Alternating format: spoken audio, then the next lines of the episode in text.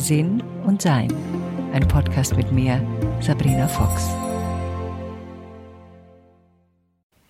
Die Probleme der anderen. Das waren für viele Jahre eigentlich meine Probleme.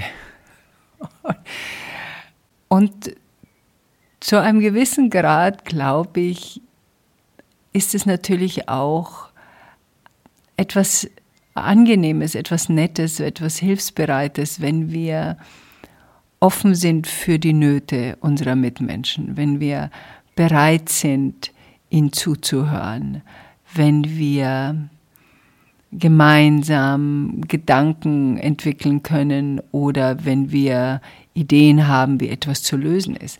Es ist ja grundsätzlich nichts Schlechtes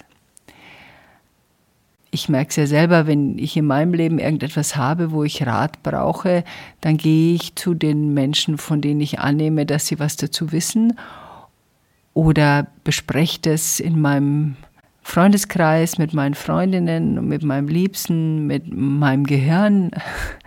Also da gibt es diverse Möglichkeiten, das zu erforschen. Und doch gibt es bei den Problemen der anderen bestimmte, ja, Übertreibungen, würde ich jetzt mal sagen, und ungesunde Angewohnheiten, die dann das, was schön ist, nämlich zu unterstützen, etwas miteinander zu erforschen, wird dann mein Problem. Und das ist ein schmaler Grat, glaube ich. Das ist mir früher gar nicht aufgefallen. Ich löse gerne Probleme. Es macht mir richtig Spaß, weil ich, je älter ich werde, natürlich auch klarer kann ich etwas erkennen. Und wir, es gibt ja diesen schönen Spruch, den Splitter im Auge des anderen zu sehen, aber nicht den eigenen Balken im eigenen. Oder wie es so schön heißt, kehr vor deiner eigenen Tür oder wie gibt es den anderen noch, wer im Glashaus sitzt, soll nicht mit Steinen schmeißen. Also da gibt es verschiedene alte Redewendungen, also das scheint ein Problem zu sein, was vor uns schon viele hatten. Was ist jetzt eigentlich genau das Problem da drin? Ein Bereich ist natürlich, dass wir uns in das Leben anderer Leute einmischen. Also bei mir war das häufig ungefragt. Ich habe ein Problem gesehen, ich hatte eine Idee, wie man das lösen könnte und habe dann das auf den Tisch des Hauses gelegt und wenn das nicht gemacht worden ist, dann habe ich es nochmal wiederholt. Und wenn das immer noch nicht gemacht worden ist, dann habe ich es noch ein paar Mal wiederholt, andersrum, also mit anderen Worten, mit anderen Beispielen, so Fragen wie, wolltest du nicht machen, wobei ich wollte das so und so macht. Also das war schon sehr mühsam für die andere Person, kann ich mir vorstellen. Und da sind auch schon so ziemlich alle Bereiche in diesem Beispiel drin, die da ein Problem machen. Also Nummer eins, ich habe einen Rat gegeben, ohne gefragt worden zu sein.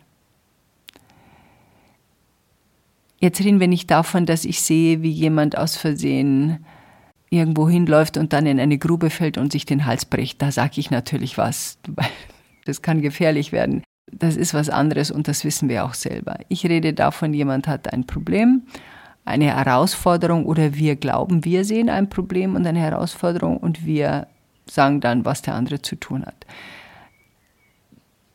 Das habe ich mir abgewöhnt. Das hat lang gedauert. Am längsten habe ich noch gebraucht bei meiner Tochter und bei den Menschen, die mir wirklich ganz, ganz nahe sind. Ja, da hat sehr, sehr lange gedauert und da gibt es immer noch Momente, wo ich ab und zu merke, ah, Sabrina, halt dich zurück, du bist nicht gefragt worden.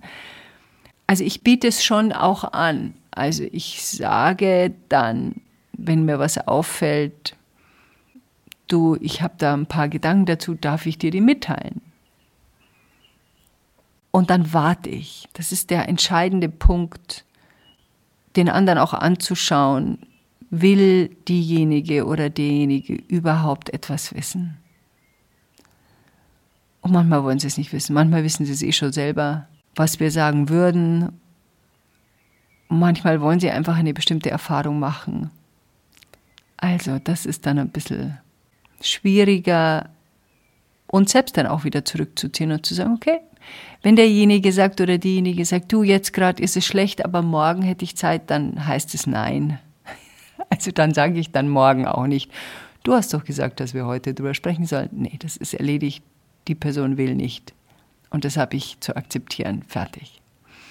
Also das ist dieser, dieser erste Bereich. Der zweite Bereich ist, dass wir dann natürlich auch übergriffig sind. Wir glauben, dass der andere oder die andere zu dumm ist oder nicht klug genug ist oder das Leben sonst ohne meine Hilfe nicht auf die Reihe kriegt oder ohne mich verloren ist. Also da sind wir schon sehr, sehr übergriffig. Und das kommt dann noch hinzu, das ist dann der, ja, der Schwanz, der dahinter hängt, auch hm, ein Hauch oder mehr arrogant. Also das war ich häufig. Ich dachte mir einfach, ich weiß besser. Und natürlich haben wir eine Meinung von irgendwas, weil wir uns erkundigt haben und uns da diversen Fragen gestellt haben, weil wir uns damit hingesetzt haben und haben uns dann eine Meinung gebildet. Und logischerweise gehen wir davon aus, dass das eine gute Meinung ist. Trotz allem muss das nicht die Meinung des anderen sein. Und das zuzulassen und zu akzeptieren, zuzulassen ist eigentlich nicht richtig, das zu akzeptieren, dass wir ja arrogante Anfälle haben in der Richtung.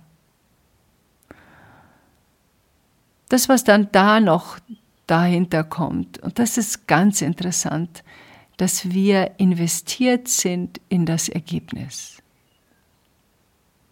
Damit habe ich lange, lange, ewig lange, ja, wie sagt man da, gelitten, gekämpft, gehadert, versucht es abzulegen, weil ich besonders wenn es Menschen waren, die mir eng waren oder die ich kannte oder die eigenen Kinder womöglich noch, das kennen viele von uns, die Kinder haben, da sind wir schon sehr investiert, dass die glücklich sind, dass die zufrieden sind, dass die irgendwas machen, wo sie sich wohlfühlen, dass sie sicher sind. Also da gibt es eine ganze Latte und da, da gibt es natürlich auch noch nicht die ungesunde Latte daran, dass sie etwas darstellen, damit wir mit ihnen angeben können oder dass sie so stabil sind, dass sie uns später mal versorgen können. Also da hängen verschiedene Geschichten dran an diesem Gefühl, dass unseren Kindern gut geht, dass wir nicht alleine gelassen werden wollen, was würden die Nachbarn denken, wenn unsere Tochter nicht kommt. Also da gibt es diverse Variationsmöglichkeiten, die da noch dranhängen und die kann man sich, wenn man den mag, nochmal genauer anschauen. Warum bin ich investiert, was meine Kinder machen und wie sie es machen?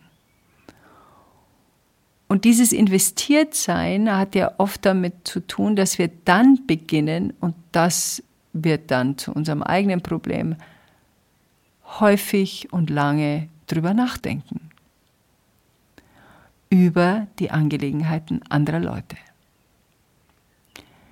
Das heißt, wir machen uns Sorgen, wir machen uns Gedanken, wir überlegen, wir erforschen, wir denken, was könnte man denn da machen, wir mischen uns in das andere Leben ein, aber in erster Linie sind wir in unserem eigenen Leben damit beschäftigt.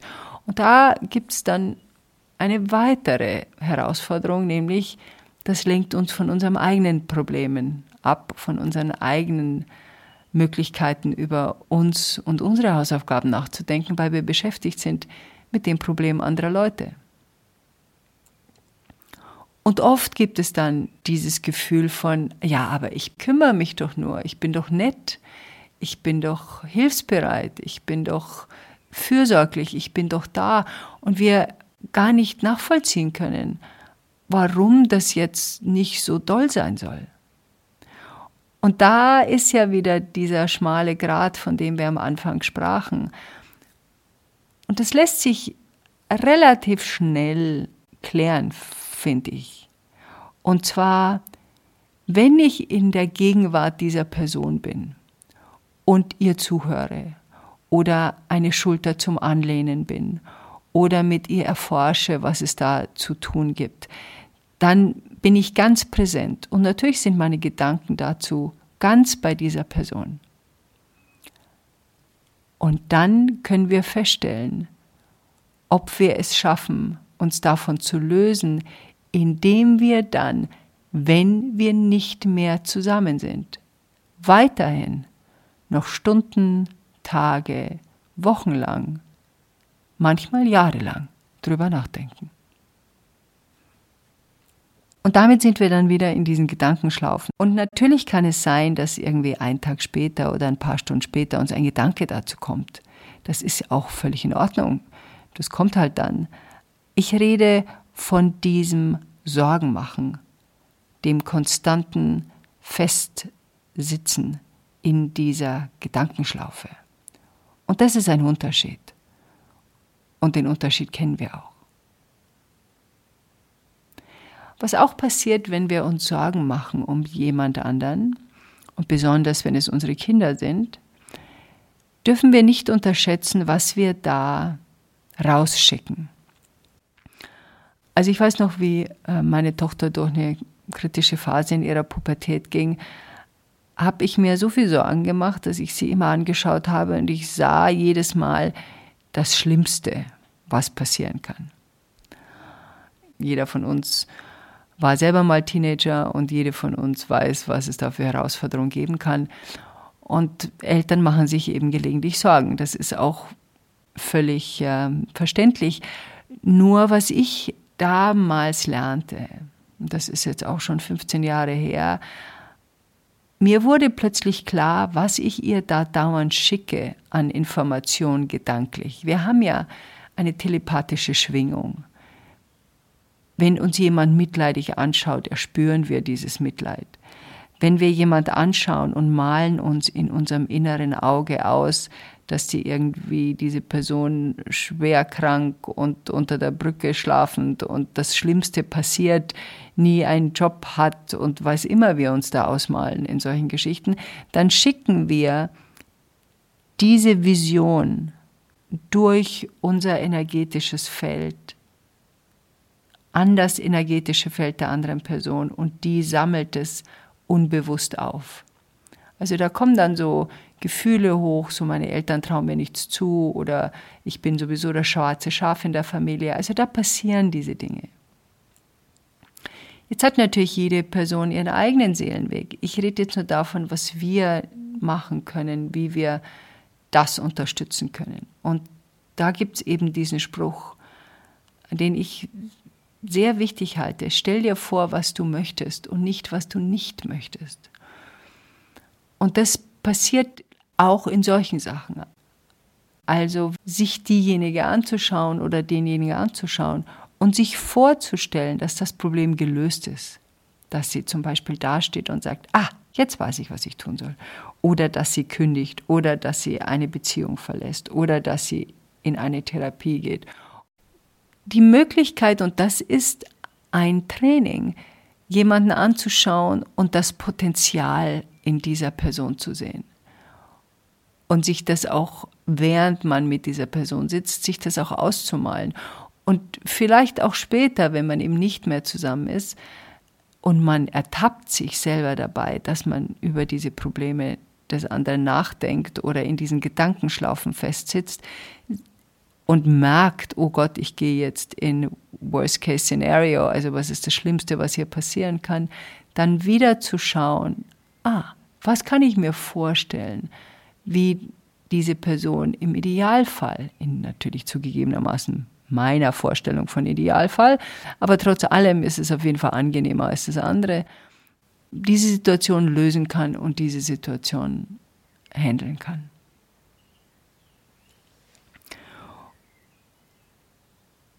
Und da gibt es natürlich auch noch, das hat damit was zu tun mit diesen Gedankengängen, dass wir natürlich auch nicht die Macht haben, die Probleme anderer Leute zu lösen. Und die von uns, die das schon probiert haben, und das waren wahrscheinlich alle, die das schon probiert haben, werden festgestellt haben, ich kann die Probleme anderer Leute nicht lösen. Ich kann Unterstützung sein und das sind wir ja, glaube ich, alle gerne, aber lösen kann ich sie nicht. Und irgendwann einmal muss ich auch mit diesem Festbeißen aufhören. Also das fiel mir sehr schwer, weil da war ich, weil ich eben auch so investiert war in das Ergebnis, habe ich mich dann auch festgebissen, weil ich mir gedacht habe, wieso machst du das nicht? Das liegt doch so auf der Hand. Und dann habe ich angefangen, sehr viel entspannter damit umzugehen. Also zum Beispiel, wie ich noch Workshops gegeben habe, kam das natürlich öfter mal hoch, dass jemand sagte, der in einer unglücklichen Situation war, sei es beruflich oder privat, und mich dann direkt fragte, was soll ich denn machen? Und dann sagte ich sehr, sehr häufig, ach, ich würde nichts tun, warte einfach, das löst sich schon von selber und grinste dann so ein bisschen.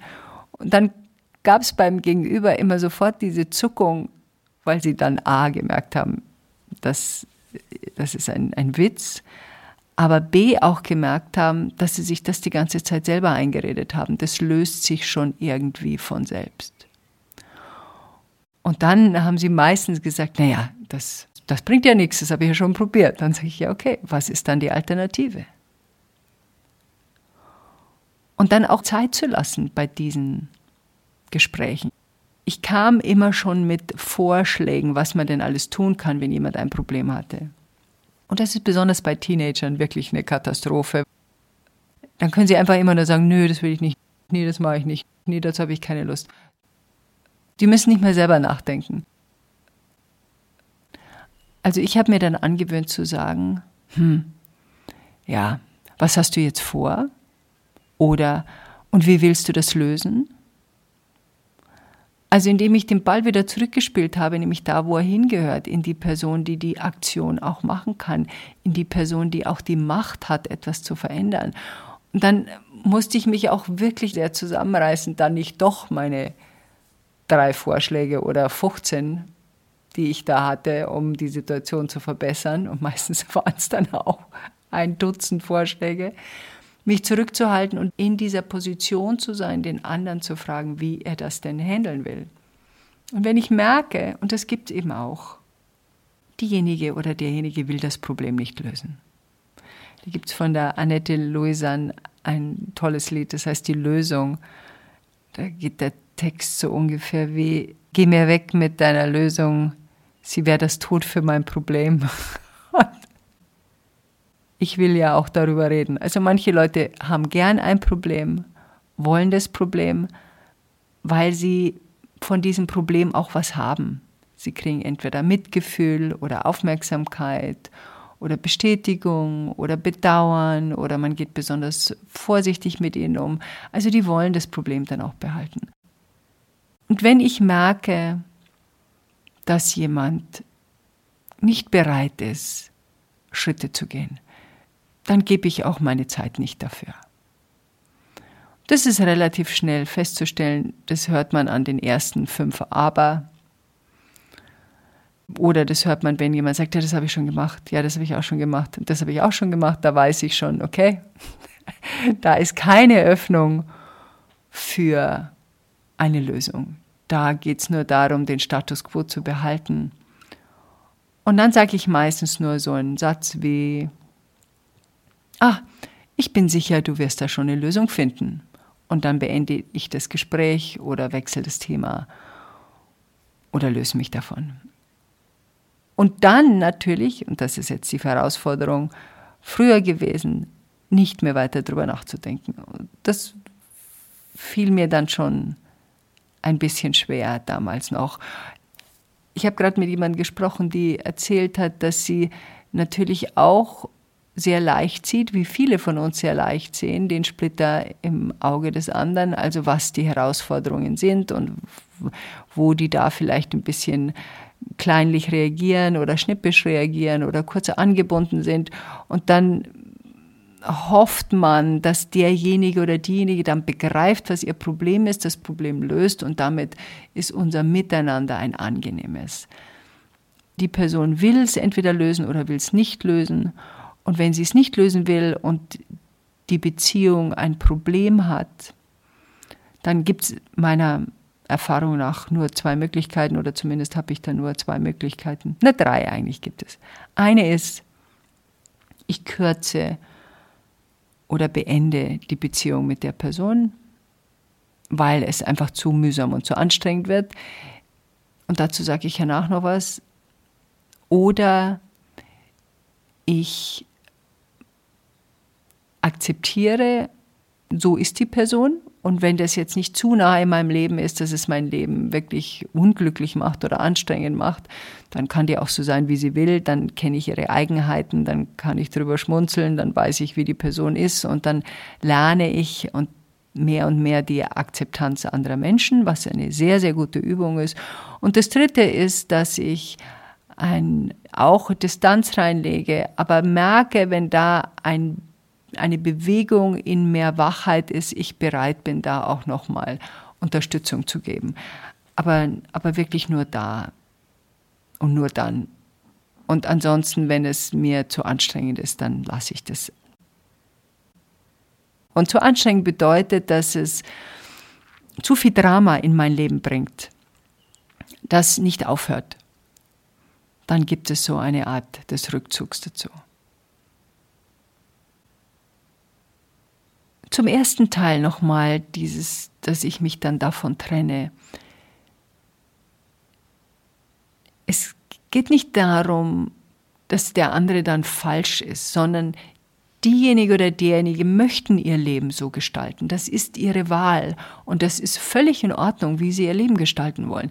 Es passt nur nicht zu meinem. Und wenn es nah in meinem Leben ist, dann muss ich mir das anschauen. Und da gibt es natürlich auch immer die Möglichkeit, denjenigen zu fragen. Also angenommen, man ist ein Paar oder lebt zusammen, dass man sagen kann, du pass auf, das ist sehr anstrengend für mich. Ich weiß noch nicht genau, wie ich damit umgehen kann, weil ich schaffe es nicht, dich so zu akzeptieren, wie du bist und das zu ignorieren, weil das so viele Aspekte in meinem Leben auch beeinträchtigt Willst du da irgendwas dran ändern oder willst du da nichts dran ändern?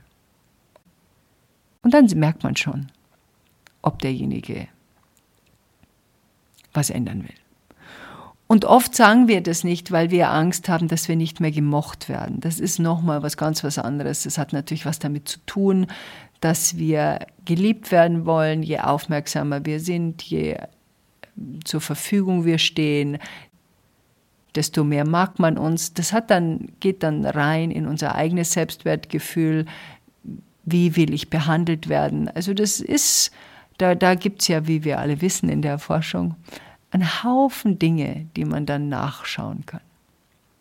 Also hier vielleicht, wenn ihr Lust habt, das mal auszuprobieren, beobachtet doch mal in dieser Woche, wie oft ihr Rat gebt und wie oft ihr über die Probleme anderer Leute nachdenkt. Byron Katie ist eine ganz tolle Frau, finde ich, eine super Lehrerin. Die hat mal geprägt und das hat mich sehr beschäftigt und da habe ich viel davon gelernt. Sie sagt, es gibt drei Angelegenheiten im Universum. Meine, deine und Gottes Angelegenheiten meine Angelegenheiten ist, wie ich mein Leben gestalte, wie ich mich bewege, wie ich mit meinem Körper umgehe, was ich so überhaupt mache, das ist alles meine Angelegenheit. Ja oder Nein sagen, da oder hier das und das zu denken oder zu tun, ist alles meine Angelegenheit. Deine Angelegenheiten sind alles, was dich betrifft. Und dann gibt es Gottes Angelegenheiten. Das ist, wie das Wetter wird, ob jemand stirbt oder nicht, ob es da ein Erdbeben gibt, das sind Gottes Angelegenheiten. Und bei der eigenen Angelegenheit zu bleiben und immer mal wieder nachzuforschen, ist das meine Angelegenheit? Geht mich das wirklich etwas an? Und da müssen wir nicht unsere Herzlichkeit verlieren. Da müssen wir nicht unser Mitgefühl und Mitgespür verlieren. Da müssen wir nicht verlieren, dass wir Unterstützung sind oder zur Verfügung stehen. Es geht nur darum, dass wir völlig akzeptieren, dass wir alle gleichwertig sind und dass diejenige oder derjenige sehr wohl in der Lage ist, ihr Problem zu lösen. Als erwachsene, selbstständige, eigenständige Person. Und wir haben ja dann doch immer noch das eine oder andere Problem, das wir selber lösen können in unserem Leben. Und wenn es nur die Küchenschublade ist, die mal anständig aufgeräumt werden muss. Enjoy life. Weitere Informationen über Sabrina, ihre Bücher und Online-Kurse findest du auf sabrinafox.com und sinnsucher.de.